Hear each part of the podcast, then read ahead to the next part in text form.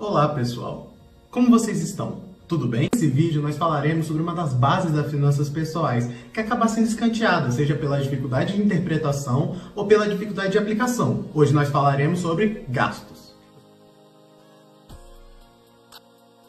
Eu sou Alberto Schiffler, estudante de graduação em Ciências Contábeis da Universidade de Brasília e esse é mais um Conexão Rápida, uma série de vídeos sobre contabilidade e finanças pessoais. Como já foi dito, hoje falaremos sobre gastos, só que com uma visão um pouco mais psicológica. Muitos brasileiros têm dívidas. A busca por dinheiro é evidente, porém a busca pelo controle de gastos também é necessária. Esse vídeo retira o foco da caça ao dinheiro para sim focar em como gastar sabiamente e extrair o melhor do que você já tem. Mas Alberto, eu não tenho tanto dinheiro assim. Pensar em gastos é uma coisa que pessoas ricas precisam. Sim, e isso é uma consideração importante. Porém, pensa comigo: você ganha na loteria ou você recebe uma herança. Se você não tiver um controle eficiente dos seus gastos, mesmo com um montante financeiro muito maior do que o que você tinha antes, ou bons investimentos, você tem chances reais de perder todo o seu prêmio. Hoje aprenderemos a como gastar de maneira sábia e não irracional. Se necessário aprender a como controlar os seus gastos, por favor, clique no card e assista o vídeo do meu amigo João Vinícius sobre planejamento e orçamento. Hoje, o assunto se baseia na forma de pensar e analisar as nossas ações no cotidiano, se tornando cada vez mais crítico e nos prevenindo de erros que cometemos por falta de observação. Logo, ganhar mais dinheiro não eleva nossa felicidade de maneira equivalente. Então devemos aprender a controlar o nosso dinheiro, os nossos gastos e extrair sempre o melhor dele. Vamos falar sobre como conduzir os nossos gastos com alguns pontos. O primeiro ponto envolve cartão de crédito, então chamaremos ele de pague agora, consuma depois. O aumento das compras online, a tecnologia e os cartões de crédito criaram um novo padrão de pensamento, onde consumimos agora e pagamos depois. Sendo assim, nós temos uma satisfação durante o consumo, porém um sentimento amargo enquanto pagamos as parcelas do nosso cartão.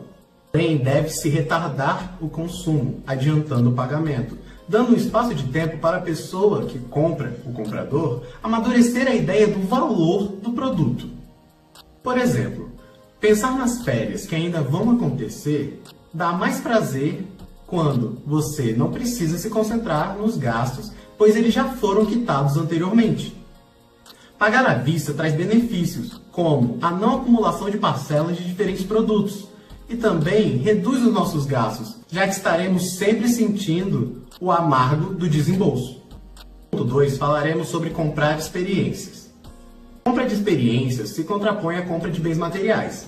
Comprar experiência pode vacinar o consumidor a um evento chamado remorso do comprador. Significa que a compra de objetos pode perder a sua felicidade bem rápido.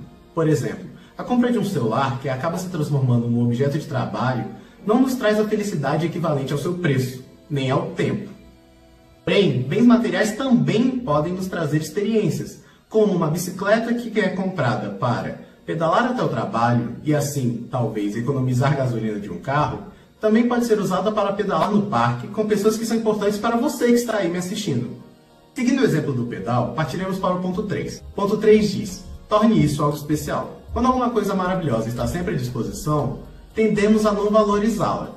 Tomar seus gastos em momentos únicos pode trazer mais felicidade e reduzir o desembolso. Por exemplo, um café que é tomado de duas em duas horas, se for tomado de quatro ou de seis em seis horas, pode ser mais apreciado e também se reduz o desembolso, reduzindo os gastos.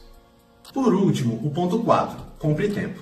Se a gente passar para terceiros nossas tarefas, como lavar o banheiro ou lavar roupas, podemos comprar mais felicidade mesmo com gasto presente. De que forma esse gasto vai mudar como uso o meu tempo, Alberto? Como vai trazer mais felicidade? Entrar no tempo, ao invés do dinheiro, nos dá a habilidade de escolhermos atividades que nos fazem bem. E pesquisas apontam que a felicidade aumenta o desempenho no trabalho, reduzindo o cansaço e estimulando a criatividade. Fazendo assim, esse gasto inicial de passar o nosso trabalho para terceiro pode ser convertido em cursos ou simples descanso, que acabará melhorando nossa atividade profissional. Depois de observar todos esses pontos, percebemos que dinheiro e felicidade estão sim ligados, mas não como as pessoas enxergam.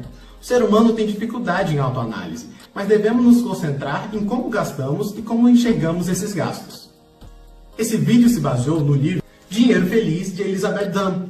Porém, também temos uma indicação do livro Previsivelmente Racional, de Dan Ariely. No livro, Dan prova, com alguns experimentos, que dá para se prever os erros, pois tais erros são repetitivos, logo previsíveis. Agradeço por terem visto esse vídeo, deixem um like e comentem o que acharam do vídeo. Comentem se vocês se enxergaram em algum dos pontos que foram ditos.